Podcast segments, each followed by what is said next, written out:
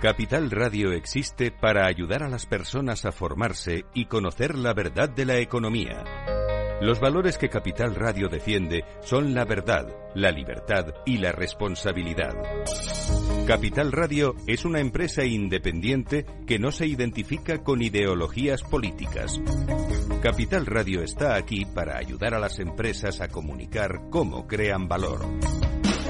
Capital Radio apuesta por empresas sostenibles, transparentes y comprometidas con la sociedad. ¿Y tú? ¿También quieres trabajar por un mundo mejor? Aquí tienes tu sintonía. Capital Radio, con la gente que aporta y no se aparta.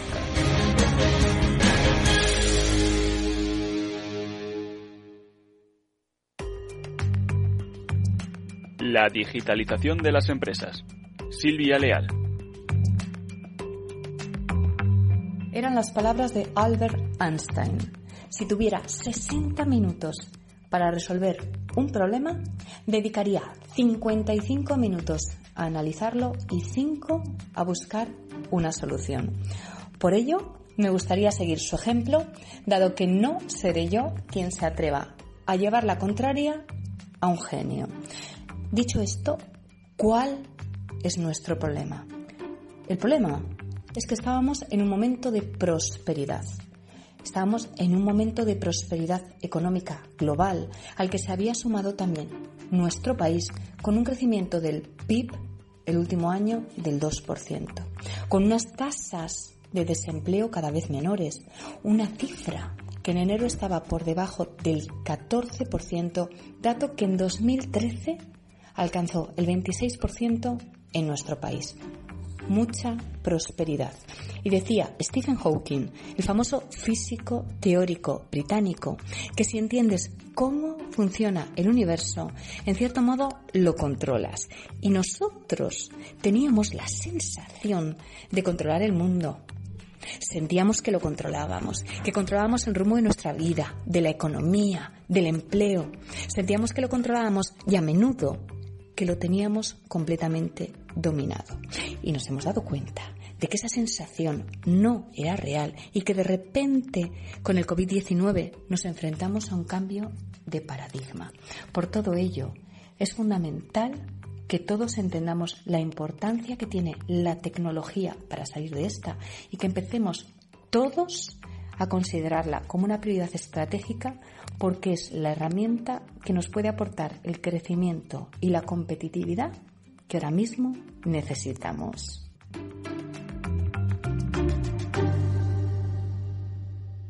Esto te estás perdiendo si no escuchas a Luis Vicente Muñoz en Capital, La Bolsa y la Vida. Juan Carlos Ureta, presidente de Renta 4 Banco. Un determinado foro de inversión de varios millones de personas está moviendo valores y no lo está haciendo en base a fundamentales, lo está haciendo en base a tweets, en base a, indicaciones de compra masivas, muy, con mucho alejamiento de los fundamentales. No se sabe muy bien al final quién mueve los hilos de todo esto. Yo, ese, ese discurso de algo así como el pueblo contra Wall Street o, los, los, minoristas contra los poderosos, eh, no, no me lo creo y no me lo creo porque no es verdad. No te confundas. Capital, la bolsa y la vida con Luis Vicente Muñoz, el original.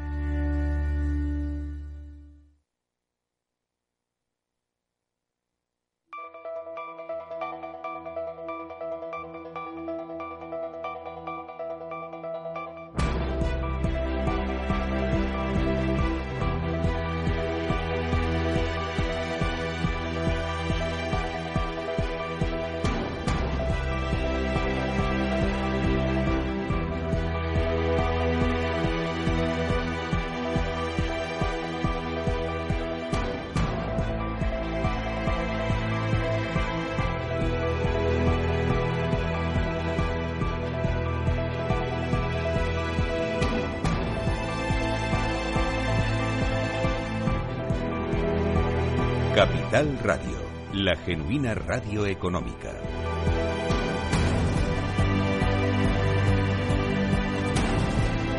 A las 11 y casi 10 minutos de la mañana, ahora antes en Canarias, esperamos eh, que comparezca la vicepresidenta de Asuntos Económicos, Nadia Calviño, comparecencia prevista para hace 10 minutos para presentar ese escenario macro. Un escenario que ya avanzaba, Sandra Torrecillas, buenos días, eh, que iba a revisar a la baja. Sí, la verdad es que ya en los últimos eh, días había hecho algún comentario en ese sentido de que era más que probable que se tuviesen que revisar a la baja las estimaciones que había realizado el Gobierno y ayer ya prácticamente lo dejó clarísimo en una entrevista en Bloomberg Televisión. Vamos a, a recordar lo que dijo. Uh, Hemos vivido un primer trimestre del año duro y esa es la razón principal por la que vamos a revisar a la baja nuestros pronósticos para este año. Esperábamos tener un crecimiento de alrededor del 7% este año, que puede ser menor debido al retraso, el retraso de un trimestre en términos de recuperación. Uh, delay, you know, one quarter delay in terms of the recovery. Impacto eh, en la recuperación eh, de la economía española, impacto de la pandemia en este primer trimestre por encima de lo que se estaba esperando y también eh, esto es lo que motivó ayer que la Autoridad Independiente de Responsabilidad Fiscal, la IREF, rebajase las previsiones de crecimiento para España para este año. Las tenía en el 8,2% y las revisó hasta el 6,6% en su informe central. Además del impacto de la pandemia, la IREF también destacaba el retraso en los fondos europeos. Si antes pensábamos que el plan podía comenzar a ejecutarse ya desde primeros momentos del 2021, ahora lo retrasamos a la segunda mitad del año y, en línea con eso, el impacto que antes pensábamos que podía ser del 2,7, pues se ve reducido a 1,6%. La diferencia, insisto, no la llevaríamos al, 2000, al 2022. Era la voz de Esther Gordo, eh, directora de la División de Análisis Económico de la IREF, que detallaba las nuevas previsiones eh, en línea con el escenario más pesimista del anterior informe. De hecho, la IREF espera una contracción en este primer trimestre de 2021 del 0 0,6%. Ahora mismo la estimación que obtenemos sería de un menos 0,6% intertrimestral para, para, el primer trimestre del año, cual es, es una caída de, de la actividad. En cualquier caso, la IREF espera una aceleración del proceso de vacunación eh, que permita recuperar paulatinamente la normalidad, aunque eso sí dice que no va a ser completa hasta 2022. Nuestro supuesto es que efectivamente eh, se va a acelerar el proceso de vacunación en línea con los planes anunciados por las autoridades sanitarias y que a lo largo del 2021 iremos paulatinamente, poco a poco, recuperando la normalidad, aunque la recuperación completa, la normalidad completa, la alcanzaremos en, en 2022. Esto deriva en un retraso en la recuperación del turismo, que no será plena hasta ese año que decíamos, 2022, mientras que el nivel de actividad rondará este verano, decían desde la IREF, el 30 o 40% de un año normal, para luego ir mejorando al 60 o 70% en la segunda mitad del año, como explica Esther Gordo que el turismo internacional podría alcanzar niveles en torno a un 30-40% eh, del nivel que, presentaría en la temporada de verano en un año normal. Y a partir de ahí ya, ya planteamos una recuperación un poquitín más intensa, acabando el año en torno a niveles del, del 60-70% de lo que sería un año, un, año, un año normal. Y la recuperación plena, como les decía, la trasladamos al 2022. Lo que sí ha mejorado la IREF es la previsión de déficit para este año, del 8% hasta el 7,6% del PIB, gracias sobre todo a los buenos datos de cierre del año pasado y el arranque de 2021, lo que está compensando el efecto negativo del menor crecimiento económico, Miguel. Gracias, Sandra. Pues veremos lo que dice la vicepresidenta en unos eh, minutos. Eh, comparecencia que estaba prevista para hace 14 y que todavía no ha comenzado. Lo que sí está a punto de comenzar eh, es la clausura del Foro Empresarial España-Senegal en Dakar, en la capital de este país africano. Ahí está el presidente del gobierno, Pedro Sánchez, que había iniciado una gira de dos días. La primera le ha llevado a Angola, donde ha dicho que es un país prioritario para España por ofrecer grandes oportunidades para las empresas españolas y por eh, también eh, poseer un gran potencial de crecimiento. Sánchez ha dicho que es bueno y lo agradece que este país tenga a España como socio preferente de cara al programa de diversificación de su economía durante años, muy dependiente del eh, petróleo. También ha reconocido que son dos economías fuertemente impactadas eh, por eh, la pandemia y ha señalado eh, en Luanda, en la capital de Angola, la gran experiencia internacional de las empresas españolas en los ámbitos de transporte, de infraestructuras, de ingeniería o de energía. Eh, enseguida les cuento más cosas de lo que dijo. Vamos a escuchar a la responsable del ICEX en aquel país que está introduciendo eh, cómo eh, va a ser esta cláusula del foro empresarial por los diferentes ministerios de la Administración española. También agradecemos los esfuerzos para reforzar a través de convenios bilaterales el marco institucional y como empresas tenemos también nuestra responsabilidad para este objetivo. Como empresas también queremos facilitar ese encuentro entre empresas de Senegal y empresas españolas. Queremos buscar áreas comunes de trabajo. Antes estaba comentando con el vicepresidente de CNP un área fundamental y es el empoderamiento de las mujeres en la economía y en el sector empresarial, áreas en las que estamos estamos trabajando las dos organizaciones, vamos a seguir trabajando en ellos y termino hablando de las expectativas.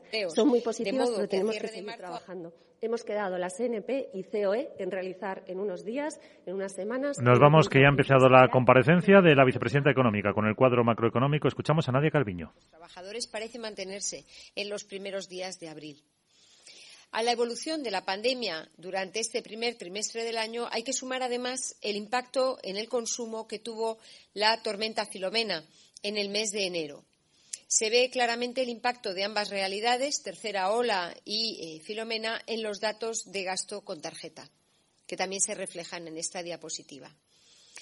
Además de estos elementos, hay que tener en cuenta la evolución de la pandemia en nuestros principales socios comerciales, como Alemania, Reino Unido, Portugal, Francia o Italia, donde la tercera ola ha sido también más intensa y se han tenido que implementar medidas restrictivas muy severas, más duras que en España, de hecho, que ya tuvieron impacto en sus economías en el cuarto trimestre de 2020 y que han afectado también al arranque de 2021, con el consiguiente impacto en la economía española.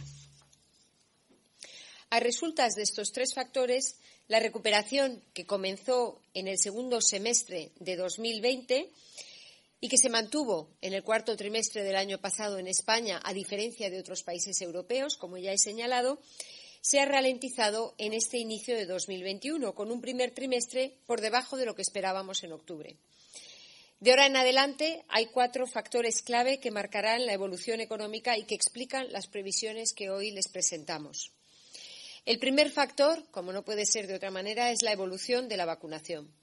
Como pueden ver en esta diapositiva, la previsión del Gobierno que el presidente detalló el pasado martes en rueda de prensa, plantea una senda clara para alcanzar el 70% de la población, 33 millones de personas, inmunizada a finales de verano. Son unos pronósticos conservadores y prudentes, que parten de una aceleración del proceso a partir de este segundo trimestre, gracias al incremento exponencial en la llegada de vacunas y que dibujan un escenario positivo a partir de ahora. Esto nos permitirá afrontar ya el verano con un nivel de inmunización considerable. Diez millones de personas con la pauta completa en la primera semana de junio, quince millones a mediados de este mes, eh, de ese mes, 25 millones en la semana del 19 de julio, hasta llegar a los citados 33 millones de personas vacunadas a finales de agosto. El segundo factor que marcará la evolución económica en los próximos meses es la medida en la que se mantenga la estabilidad financiera a nivel global y la evolución del sector exterior, de los mercados mundiales y de, la demanda europea en particular. En este sentido, es fundamental mantener la coordinación de políticas monetarias y fiscales a nivel global, en las reuniones de primavera del Fondo Monetario Internacional, del Banco Mundial y del G20, que se han celebrado precisamente en esta semana, ha habido unanimidad sobre la necesidad de mantener las políticas expansivas, ir adoptando las medidas de, adaptando las medidas de apoyo a los sectores más afectados, orientándolas a empresas viables y reforzar también el apoyo multilateral y el alivio de la deuda a los países más vulnerables para evitar los posibles riesgos de inestabilidad en el ámbito financiero derivados de la duración de la pandemia. En cuanto a la actividad comercial, el impacto de la tercera ola en los países de la zona euro ha sido muy notable, como ya he mencionado, lo que ha obligado a tomar medidas de restricción que han restado fuerza al crecimiento durante la última parte de 2020 y el principio de 2021, reduciendo, como se ve en esta diapositiva, la previsión de crecimiento de la eurozona para el conjunto del año. Así, frente al 5% de crecimiento que se manejaba en el pasado mes de octubre, cuando hicimos el, cuadro macroeconómico, en este momento la previsión para 2021 está en el entorno del 4%. En sentido contrario, las expectativas de crecimiento mundial están mejorando gracias a los nuevos planes de estímulo, en particular el de Estados Unidos, y de una recuperación del comercio mundial que es también más rápida de lo esperado, como se refleja en esta diapositiva, y todo ello podría impactar de forma positiva en nuestros mercados de exportación y, por tanto, en el crecimiento económico de España. El tercer factor que determinará la capacidad de recuperación de nuestra economía es la estabilidad financiera y el posible lastre que se derive de un daño estructural por la larga duración de la pandemia sobre el tejido productivo y el empleo. En este sentido, y sin ánimo de extenderme hoy, todos ustedes conocen el importante paquete de medidas de protección de las empresas, las pymes, los autónomos, los empleos y las rentas familiares que venimos poniendo en marcha desde hace un año. El último ejemplo, el Real Decreto Ley de 11.000 millones de euros para ayudas directas al tejido productivo y para prevenir posibles problemas derivados de un sobreendeudamiento en empresas viables es el paquete que el Gobierno aprobó el pasado 12 de marzo. Estas medidas de apoyo al tejido productivo y al empleo hacen que se reduzca el riesgo de un impacto estructural en la economía y de que los problemas de solvencia de algunas empresas puedan trasladarse al sector financiero. Finalmente, el cuarto factor esencial para impulsar el crecimiento y la creación de empleo durante 2021 es la puesta en marcha del Plan de Recuperación, Transformación y Resiliencia. Este plan es verdaderamente una oportunidad histórica única para conseguir salir de esta crisis de una manera muy distinta a crisis anteriores. En el pasado, el elemento que primero ha sufrido siempre los ajustes ha sido la inversión, como consecuencia del poco espacio fiscal eh, del que disponíamos y del impacto de los estabilizadores automáticos, es decir, de la caída automática de ingresos y el aumento automático del gasto público, en particular en desempleo. De hecho, la pasada crisis financiera situó la inversión pública española a niveles muy inferiores a los de los países de nuestro entorno, como se refleja en la diapositiva que tienen ustedes en este momento en pantalla. Y esta situación se ha mantenido a lo largo de la pasada década, con niveles de inversión pública neta inferiores a los necesarios para garantizar el adecuado mantenimiento y reposición de nuestro capital. Este gap de inversión ha sido particularmente grave en el caso de España, suponiendo un lastre muy importante para el crecimiento potencial de nuestra economía, incluso en ausencia de la pandemia. Por eso es imprescindible poner en marcha un ambicioso programa de inversión pública, porque tenemos que romper esta tendencia y reducir esta brecha en los próximos años. Las medidas que hemos puesto en marcha desde hace un año y que han permitido evitar una caída de la actividad superior al 25% en 2020 y la destrucción de más de tres millones de puestos de trabajo, junto con el plan de recuperación, son los dos factores diferenciales de la respuesta a esta crisis que han de marcar también una recuperación diferente, desde el punto de vista cuantitativo y también cualitativo mediante reformas que modernicen nuestra estructura económica y la movilización de inversiones por hasta 140.000 millones de euros de fondos europeos durante los próximos seis ejercicios. Con estos elementos hemos de lograr una recuperación fuerte y un proceso de transformación que aumente el crecimiento potencial a medio plazo, la resiliencia económica, social y medioambiental a largo plazo. A pesar de haber tenido que dedicar mucho tiempo y esfuerzo a la gestión de la tercera ola y la puesta en marcha de las nuevas medidas de apoyo al eh, eh, tejido productivo, durante estas últimas semanas hemos seguido avanzando en la preparación de ese plan de recuperación que, como saben, el presidente del Gobierno presentará en el Congreso de los Diputados la próxima semana, de cara a su envío a Bruselas a lo largo del mes de abril. Como todos ustedes saben, para agilizar la ejecución de los fondos ya desde 2021, contamos con dos instrumentos esenciales. Los presupuestos generales del Estado, que ya integran un gran volumen de inversiones perfectamente alineadas con el plan de recuperación, y el Real Decreto Ley 36-2020, que nos, nos permitirá tener una mayor agilidad en la gestión administrativa de los distintos proyectos y facilitar también la colaboración público-privada y entre administraciones, absolutamente imprescindibles para el despliegue del plan de recuperación los distintos procesos de despliegue de estas inversiones se están poniendo en marcha por parte de los distintos ministerios y estamos también avanzando en las reformas con el fin de lograr el máximo impacto contracíclico desde la segunda parte de 2021 y también maximizar el impacto estructural a medio plazo, como he señalado. En este contexto, y de acuerdo con la información disponible en este momento y pendientes, por supuesto, de los indicadores del primer trimestre del año que puedan seguir llegando en los próximos días, nuestra intención es que el cuadro macroeconómico que acompañará al plan de estabilidad que se enviará en Bruselas el 30 de abril contemple un crecimiento del 6,5% para 2021 y del 7% en 2022. Es decir, se traslada a 2022 parte del crecimiento que habíamos previsto para el año en curso como consecuencia del impacto de los factores que he señalado anteriormente.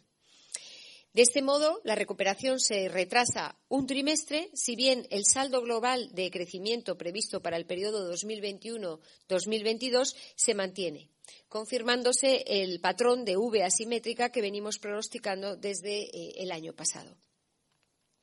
Se trata de una previsión prudente, muy alineada con los pronósticos de los principales analistas nacionales e internacionales, como el Fondo Monetario Internacional o la Autoridad Independiente de Responsabilidad Fiscal, la IREF, y adaptada a los acontecimientos que se han producido en los últimos seis meses y a la información disponible en este momento. Como se observa en el gráfico que tienen en la pantalla en este momento, estas previsiones apuntan a que para finales de 2022 habremos recuperado los niveles de PIB anteriores al estallido de la pandemia, ya que la economía se mantendrá en una senda positiva de crecimiento, es decir, en una fase expansiva, en los próximos años, aterrizando en 2024 en la senda de crecimiento previa a la pandemia y con un eh, entorno o una tasa de crecimiento potencial superior al 2% gracias al efecto de las inversiones y reformas del plan de recuperación concentradas en esta primera fase 2021-2023. Finalmente, un apunte en cuanto al empleo. Gracias en gran medida al ambicioso programa de medidas que hemos desplegado desde hace un año y, en particular, al apoyo extraordinario público a los ERTES, la liquidez empresarial y el apoyo a los autónomos, se ha roto la habitual relación entre la evolución del PIB y la del mercado de trabajo que hemos visto en crisis anteriores. El empleo no ha sufrido una caída tan pronunciada como habría sido esperable ante un descenso tan abrupto de la actividad económica como el que tuvimos en 2020, en particular en el segundo trimestre del año.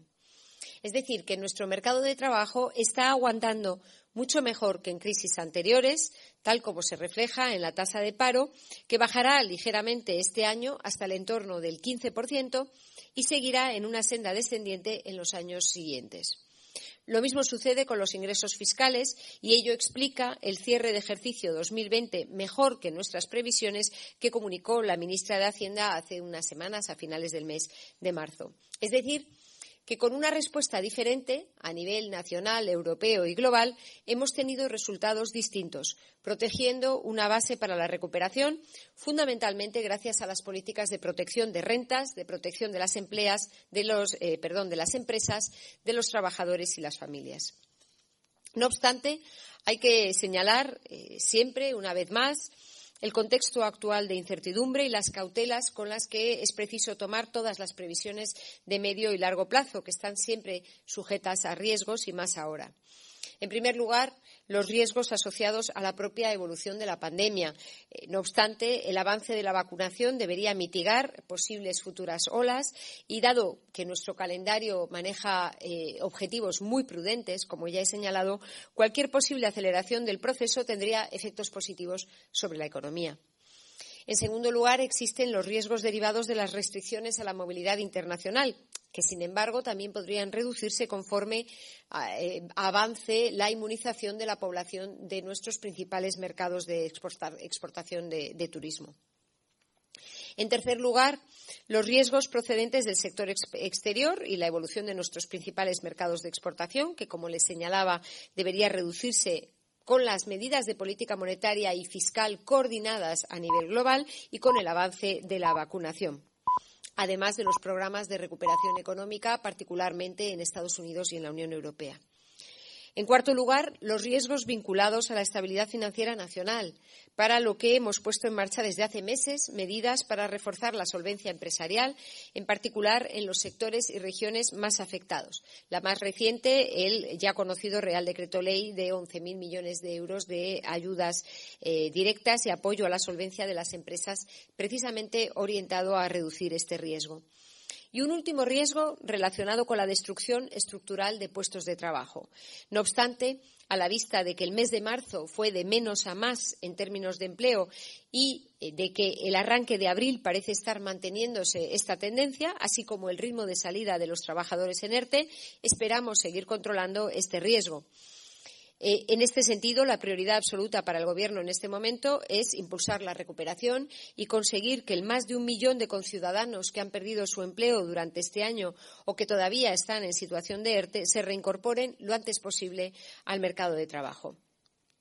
En conclusión, la actualización de las previsiones macroeconómicas que, presentamos hoy eh, es prudente, es realista y está alineada con la de los principales analistas eh, nacionales e internacionales. El crecimiento previsto para el conjunto del periodo 2021-2022 se mantiene, pero retrasando un trimestre la recuperación y concentrando un mayor impacto del plan de recuperación en el año próximo, principalmente como consecuencia del impacto de la tercera ola de la pandemia. Las perspectivas en el avance de la vacunación y la oportunidad que se abre con la puesta en marcha del plan de recuperación, apoyado en los presupuestos generales del Estado para 2021 y la acción que se está ya desplegando por parte de todos los eh, ministerios, llevan a prever un fuerte crecimiento económico a partir de la segunda mitad de 2021. Y en este momento nuestras principales prioridades de política económica pasan por avanzar en la vacunación, seguir protegiendo el tejido productivo y el empleo, mantener la estabilidad financiera y recuperar cuanto antes la actividad económica y la creación de empleo, a la vez que desplegamos el plan de recuperación para la transformación a medio plazo de nuestro país. Muchas gracias. Gracias, vicepresidenta. Abrimos turno de preguntas. Empezamos por Bruno Pérez, de la Información. Bruno. Son eh, el momento en el que están empezando las eh, preguntas a la vicepresidenta económica Nadia Calviño. Recordamos que ha anunciado que la previsión de crecimiento para este año se va a reducir hasta el 6,5%.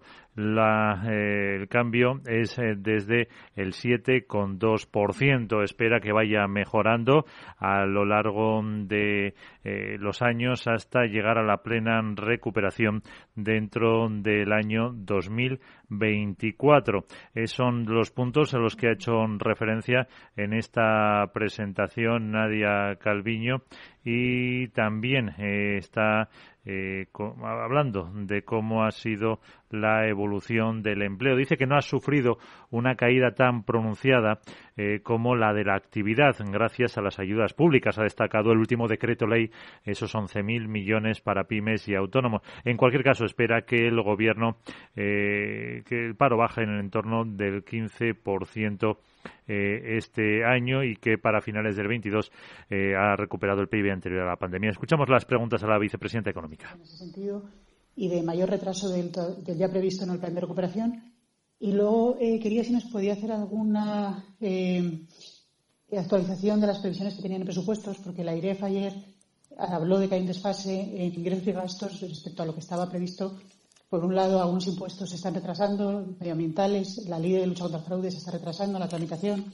También eh, se cayó la subida fiscal al diésel y luego una serie de partidas en enmiendas que han incrementado los, los gastos. Era pues se nos podía actualizar porque dice que no, esas actualizaciones no se han proporcionado. Muchas gracias.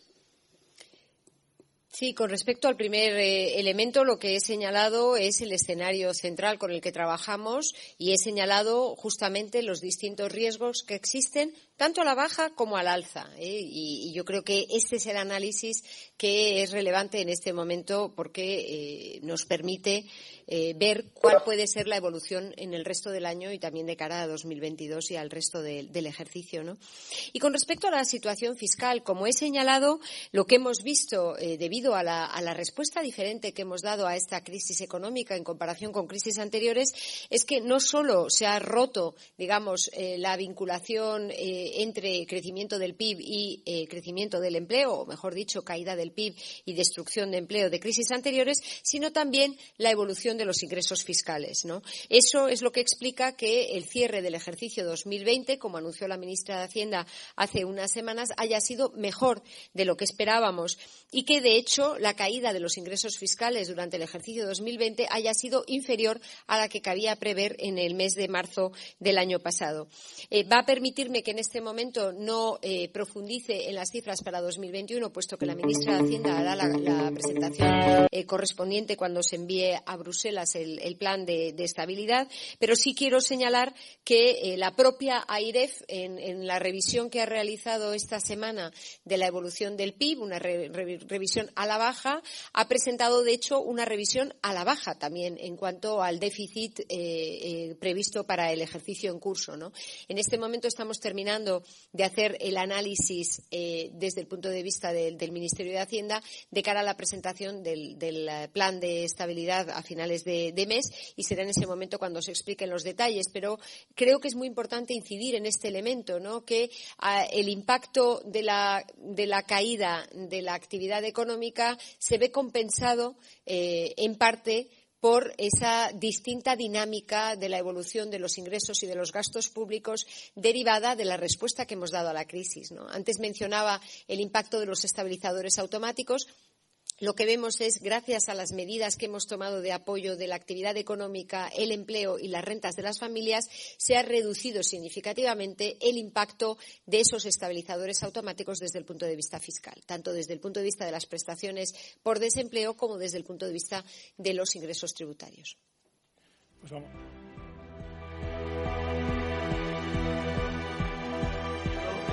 una ejecución de los fondos europeos de 27.000 millones. De hecho, están, eh, está presupuestado así. No sé, en, este nuevo cuadro macro, sobre qué previsión de ejecución de fondos europeos se realiza. Si eh, se, ha, se, ha reducido, eh, se ha reducido esa cuantía, entiendo que sí. Y, después, y desde la perspectiva reputacional, si no considera ha, comentado un poco las circunstancias que les han llevado a, a, rebajar la previsión de crecimiento, ¿no? Pero es que son tres con tres puntos. es, una cantidad bastante, bastante elevada. Si no considera, con la perspectiva del tiempo, que pecaron de optimistas en la previsión de crecimiento sobre la que se diseñaron los presupuestos. Muchas gracias. Sí, voy a empezar por la segunda pregunta, confirmando que nosotros siempre eh, somos tremendamente prudentes a la hora de hacer las previsiones económicas. Y cuando hicimos la presentación del cuadro macro y, el proyecto de presupuestos, señalamos claramente cuáles eran los factores que podían determinar la evolución en un sentido u en otro a partir de esas previsiones en los próximos meses. Eh, eh, y señalamos también que nos encontrábamos en un momento de extraordinaria incertidumbre, ¿no? Y eso es lo que explica que haya habido revisiones más importantes no solo eh, por parte del Gobierno, sino de todos los analistas y organismos nacionales e internacionales a lo largo de todo este último año y, en este momento. Y eh, con respecto a la previsión, la previsión de, de las inversiones previstas en el plan de, recuperación están, incorporadas. Lo que creemos es que, debido al eh, retraso que se ha producido en el primer trimestre, el impacto económico va a ser más significativo el año próximo. Pues vamos a continuación con Juan de Portillo de Cinco Días. A ver si ahora Juan de. Sí, hola, buenas. ¿Me escucháis correctamente? Sí, adelante. Me alegro. Hola, buenas, vicepresidenta. Gracias por la presentación. Eh, yo quería incidir en, la pregunta anterior en el sentido de que confirmar que este 6,5% de crecimiento lo que compara es con el 9,8% anterior eh, y no con el 7,2% de, de, crecimiento inercial que se había estimado eh, en un principio y en tal caso saber exactamente cuál es la previsión de crecimiento inercial que tiene ahora el gobierno y cuál es la aportación adicional que supondrían los fondos europeos. Y por otro lado, quería saber hasta qué punto pesa en, esta revisión a la baja el retraso en la puesta eh, en marcha del plan de recuperación y si lo achacan al retraso que se pueda dar en el desembolso de las ayudas o dado que el presupuesto aprobado para este año permite ya avanzar el dinero vía deuda, si se debe más bien a eh, la dificultad de poner en marcha esas inversiones y en qué momento considera que vamos a poder empezar a ver eh, desembolsos masivos por parte del Estado. Y una última muy rápida, eh, otros organismos como la propia IREF, con estimaciones de crecimiento muy similares a la que avanza hoy el Gobierno, consideran que el crecimiento no se alcanzará hasta más tarde. creo que usted ha dicho que que esperan conseguirlo a finales de 2022. Otros organismos como el FMI también en línea similar avanzan que, no se recuperará hasta 2023. Me gustaría saber eh, por qué esta diferencia. Gracias. Bueno, empiezo también por la última pregunta, señalando que eh, es totalmente habitual que haya previsiones eh, ligeramente diferentes por parte de los distintos organismos, ¿no? Depende de nuestras previsiones con respecto a, por ejemplo, el ritmo de ejecución del plan de recuperación. Es verdad que nosotros tenemos quizá más información sobre los detalles del plan y dónde se van a concentrar, qué tipo de sectores, qué tipo de proyectos, qué otros organismos eh, internacionales y, y eso puede llevar a una evaluación distinta del impacto a medio plazo del plan. Eh, desde ese punto de vista, mm, eh, yo creo que, seguimos estando en un momento de gran incertidumbre y que, por tanto, tendremos que ir viendo a lo largo de los, en el curso de este año cómo se orienta eh, las distintas economías mundiales en los próximos años y también cuál va siendo el impacto de las, de las distintas acciones que vamos tomando. El impacto del plan de recuperación seguimos previendo que sea aproximadamente de un 2% como media en el periodo de considerado, lo que señalaba anteriormente es que creemos que el impacto puede ser un poco menor en este ejercicio en comparación con la previsión anterior y mayor en el ejercicio 2022, precisamente porque el conjunto de la economía española ha tenido un primer trimestre menos eh, positivo que lo que habíamos previsto y todo eso retrasa, digamos, un trimestre la eh, recuperación de la actividad económica y con ello también las inversiones públicas y privadas que se iban a ir eh, movilizando en el curso del año. en cuanto a cuál es el ritmo de ejecución que prevemos, eh, el, Gobierno ya está poniendo en marcha y desplegando el plan de recuperación. Se han publicado, si no me equivoco, en este momento 14 invitaciones a manifestación de interés para orientar bien la definición de los proyectos. Se eh, está empezando a licitar los distintos proyectos.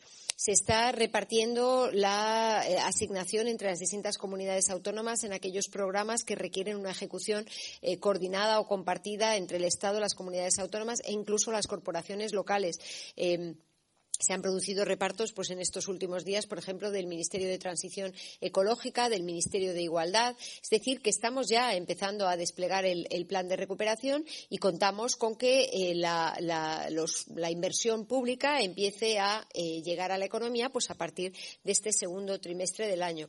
En paralelo, estamos trabajando en finalizar el plan de recuperación para enviarlo a la Comisión Europea en el curso del mes de abril y eh, prever un calendario de aprobación eh, en el mes de junio para que lo que son los recursos comunitarios empiecen a fluir eh, hacia nuestra economía y tengan el impacto fiscal, digamos, sobre, nuestro déficit público y sobre la contabilidad, el, el impacto, mm, digamos, contable ¿no? sobre el déficit público en la segunda parte del año. Vamos a continuación con Belén Carreño de Reuters. Hola, buenos días. Se me escucha.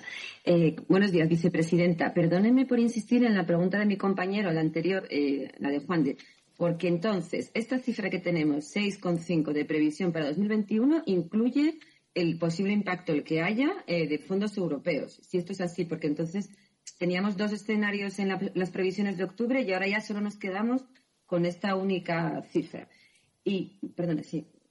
Ah, bueno, y sigo. Eh, no sé si nos podría dar, por favor, eh, datos, aunque sean preliminares, del primer trimestre del año, si damos por sentado que va a haber una caída debido a esta revisión Em, que estamos viendo. Y por último, si hay datos también del impacto de las ayudas directas que ha aprobado el Gobierno de España. Creo que acaba usted de, comentar que el impacto de los fondos europeos será un 2% anual, me ha parecido entender, eh, pues saber cuál sería el impacto de las ayudas que aprobó el Gobierno de España. Muchísimas gracias. Sí, eh, sí, perdone que, me olvidé de, responder al, compañero anterior. Nosotros ahora ya no tenemos dos escenarios. Eh, así como cuando se presenta el plan presupuestario en el otoño, la Comisión Europea pide que se presente un escenario inercial y un escenario con medidas, y eso es lo que hicimos en el otoño pasado. Ahora ya estamos hablando simplemente de cuál es nuestra previsión económica para el ejercicio en curso y por eso damos solamente la cifra del 6,5%, que, como he señalado eh, anteriormente, anteriormente, y, esto me lleva a su segunda pregunta, eh, que incorpora, incorpora todos los elementos. esta es la previsión que tenemos de crecimiento este, este, año y en los años posteriores. ¿no? Pero me lleva justamente a la otra cuestión que usted suscita eh, y es que quiero insistir en que esta previsión se basa en la información disponible en este momento, que este es eh, el cuadro macroeconómico que tenemos intención de eh, incluir para la preparación del plan de, del plan de estabilidad que hay que presentar a, a la Comisión Europea a finales del mes de abril y que será presentado por la ministra de Hacienda, también entonces con la, previsión eh, presupuestaria y los datos fiscales, y que lo que prevemos, de acuerdo con los eh, indicadores disponibles, es una ligera caída de la actividad económica durante el primer trimestre, pero eh, esta previsión puede verse modificada por los indicadores del primer trimestre que todavía faltan por llegar y, en particular, por el avance que pueda publicar el Instituto Nacional de Estadística el 30 de abril, precisamente sobre cuál ha sido la evolución evolución económica en el primer trimestre del año. vicepresidenta, quedaba el tema del impacto de las ayudas de los 11.000 millones. Sí, bueno, yo eh, eh, creo que cuando estamos evaluando el impacto de las medidas que hemos adoptado desde eh, marzo del año pasado, más importante que el impacto, digamos, mm, adicional sobre el crecimiento económico, es importante considerar el impacto en términos del escenario que se evita con estas ayudas. Y desde este punto de vista, como he señalado, las medidas que hemos adoptado eh, en el curso de 2020, eh, en nuestra opinión y según nuestros análisis, han evitado una caída del Producto Interior Bruto que hubiera podido superar el 25% el año pasado y la destrucción de más de tres millones de puestos de trabajo. Este, esto quiere decir que el escenario en el que estaríamos hoy sería muy diferente si no hubiéramos dado la respuesta que dimos a partir de marzo del año pasado, decidida, ambiciosa y eficiente en cuanto a sostener el tejido productivo, el empleo y las rentas de las familias. De la misma manera, el, apoyo a la solvencia empresarial que hemos venido eh, incrementando a partir de otoño del año pasado, eh, mediante la extensión de los plazos de, carencia de los, eh, préstamos, la extensión de los plazos totales de devolución de los préstamos y el paquete adicional de ayudas de 11.000 millones que se desplegará en las próximas semanas el impacto más importante que tiene es justamente alejar un posible riesgo de eh, caída en la solvencia empresarial que pudiera tener una consecuencia macroeconómica significativa y una consecuencia también desde el punto de vista de la estabilidad financiera. Vamos ahora con Javier Talliri de ABC. Javier. Hola, buenos días. ¿Se me escucha? Sí. Vale, genial. Pues yo quería, yo solo tenía dos preguntas. En primer lugar, eh, quería saber eh, a qué se debía la mejora en la estimación del paro de 2021, si habían hecho las previsiones contemplando una extensión de los ERTE y de la prestación por cese de actividad durante todo el, ejercicio de 2021. Y también quería saber eh, si nos podía, ahondando en la pregunta del compañero, si nos podía cifrar el impacto este año, en 2021, de los fondos europeos. Gracias. Sí, con respecto a, la, evolución del paro, eh, lo que hemos hecho es integrar lo que hemos visto en la evolución desde 2020 en términos de desconexión, como decía, de la caída del Producto Interior Bruto y del empleo, sin parangón con crisis anteriores, en las que había habido eh, caídas menores del Producto Interior Bruto que habían llevado a una enorme destrucción eh, de empleo, y previendo, en efecto, la extensión de un sistema de cobertura como el de los ERTES en el curso del año 2021. ¿no? Tendremos que ver en las próximas semanas iniciar la, negociación con los agentes sociales y hacer también el trabajo interno del Gobierno para diseñar esos ERTES de transición para la segunda parte de nuestro año, que lo que hagan, que del año en curso, perdón, que lo que hagan sea incentivar la reincorporación de los trabajadores y la eh, reactivación económica. En definitiva, acompañar ese intenso crecimiento económico que prevemos para el segundo semestre del año. Y esto ha sido incorporado eh, efectivamente en nuestras, eh, en nuestras previsiones macroeconómicas y será incorporado en las previsiones eh, fiscales que, presente la, ministra de Hacienda a finales de, mes. Y en cuanto al impacto, como decía, el impacto de los fondos europeos en el periodo 2021-2022 se mantiene, es ligeramente inferior en este ejercicio y es un poco superior en el año próximo, siempre manteniendo esa media de en torno al 2% anual. Javier Jorrín, del Confidencial. Hola, buenos días, vicepresidenta. Gracias por la rueda de prensa. Yo tenía un par de preguntas. En primer lugar, quería saber cuál es la hipótesis que han utilizado sobre la evolución del turismo internacional durante este verano eh, para elaborar el cuadro macro. Y en segundo lugar, eh, como ya me imagino que, el diálogo social estará muy avanzado para presentar el Plan Nacional Español, quería saber si las medidas que anuncie la semana que viene el Gobierno mm, cuentan ya con el respaldo del diálogo social o, qué opinan eh, al respecto tanto sindicatos como patronales. Muchas gracias.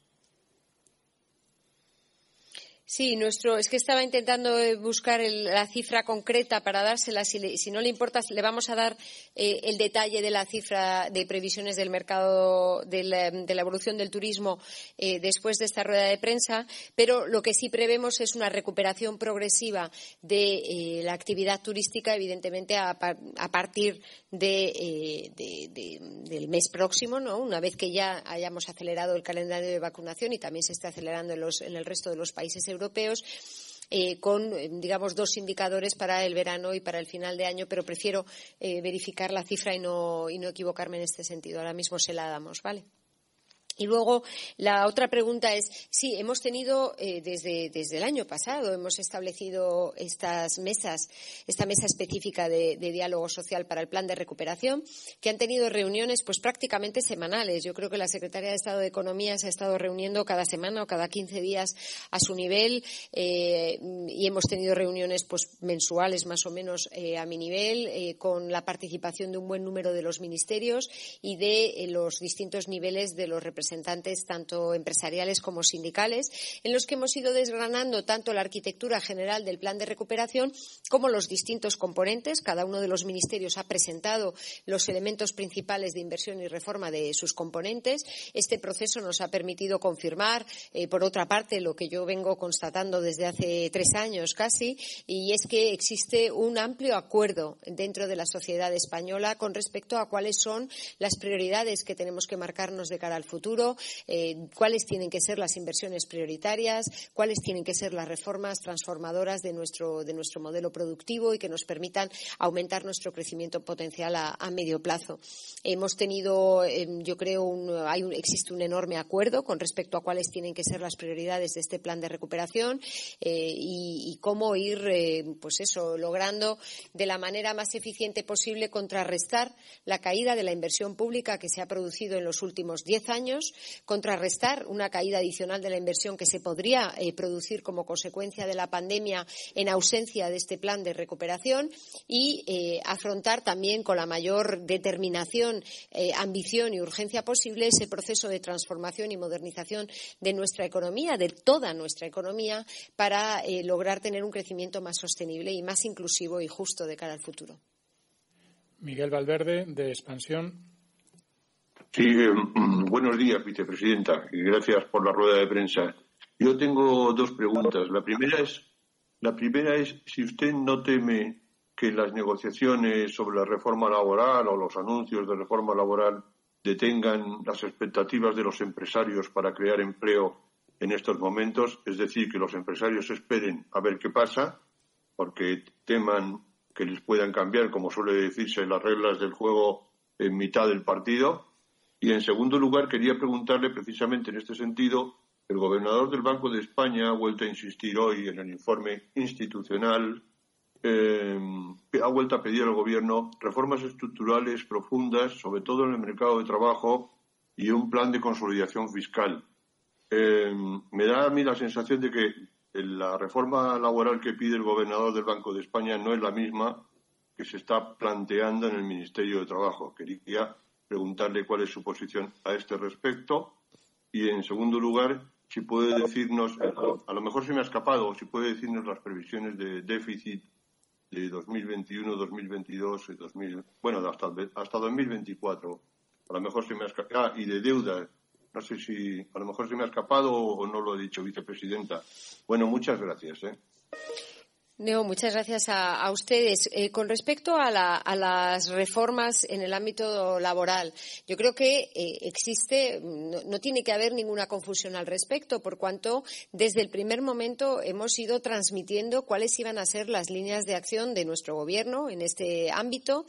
Además, hemos compartido con los agentes sociales y, con los eh, parlamentarios y con, y con el público en general cuáles son los elementos de reforma que hemos incorporado en esa ficha que se ha enviado a la Comisión Europea eh, y, por tanto, ha habido una transparencia, yo creo que muy grande, con respecto a cuál es el trabajo y las líneas en las que vamos a trabajar a partir de, ya, ¿no? Con los agentes sociales de cara a lograr esa reforma ambiciosa y profunda de nuestro mercado laboral y que podamos tener una recuperación ya a partir de 2022 que sea diferente. Eh, como he señalado anteriormente, nuestro objetivo tiene que ser que la recuperación sea distinta de la de la anterior crisis, no solo desde el punto de vista cuantitativo, sino también desde el punto de vista cualitativo, que se cree empleo de calidad, que se invierta en capital humano, que mejoren las condiciones, eh, sobre todo para los colectivos más afectados, las mujeres y los jóvenes, que eh, consigamos aumentar la productividad del conjunto de nuestra economía. ¿no? Ese es nuestro objetivo fundamental y para eso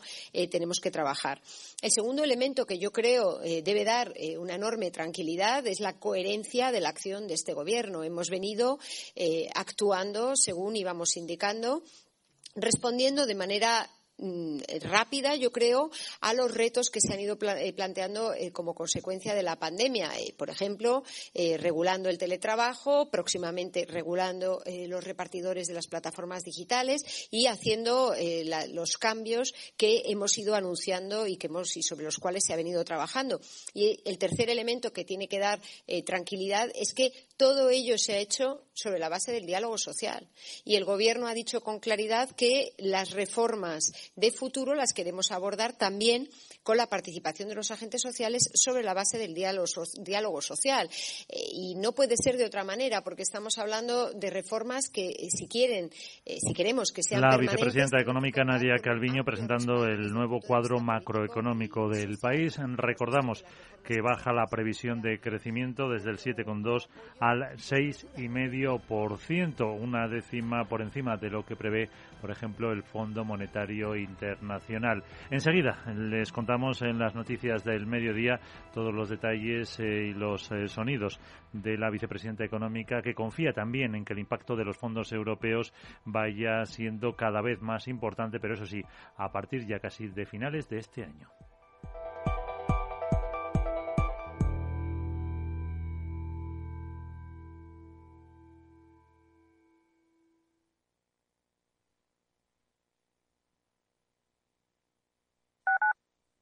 Capital Radio Madrid 105.7 si te gusta la cocina gallega de siempre, en el Mesón Gallego 1 y el Mesón Gallego 2 encontrarás los mejores pescados y mariscos de las costas junto a recetas de la Galicia interior, además de las carnes de Sanabria y los mejores embutidos de Zamora y nuestra terraza. Te esperamos en la calle Muller 35, teléfono 91 579 3623 y en la Plaza de la Remonta 13, teléfono 91 579 0769. Una recomendación del programa gastronómico Mesa y Descanso. Gráficas Naciones. Más de 50 años de experiencia en el sector de las artes gráficas. Apostamos por la última tecnología tanto en impresión offset como en digital y gran formato. Realizamos todo tipo de impresión. Tarjetas de visita, folletos, libros, vinilos, decoración y montaje de stands. Más información en el 91 629 2145 o en gráficasnaciones.es. ¿Está pensando en montar una empresa pero no se atreve a dar el paso en solitario? ¿Busca una marca conocida y consolidada que le respalde? En Franquiciados le ayudamos a elegir el negocio que más se ajuste a sus necesidades. Franquicias de éxito, innovadoras, de baja inversión. Los miércoles a las 12 en Capital Radio tienen una cita con el único programa de radio de España especializado en la industria de la franquicia. Franquiciados con Mabel Calatrava. Disfruta de la mejor cocina gallega en Montes de Galicia. Todo un clásico moderno en el barrio de Salamanca. Disfruta de la variada dieta atlántica, de las mejores carnes y pescados tratados con respeto y transparencia y regados con una de las mejores bodegas de la zona. En grupo, en familia o en pareja, Montes de Galicia te ofrece el espacio perfecto en cada ocasión.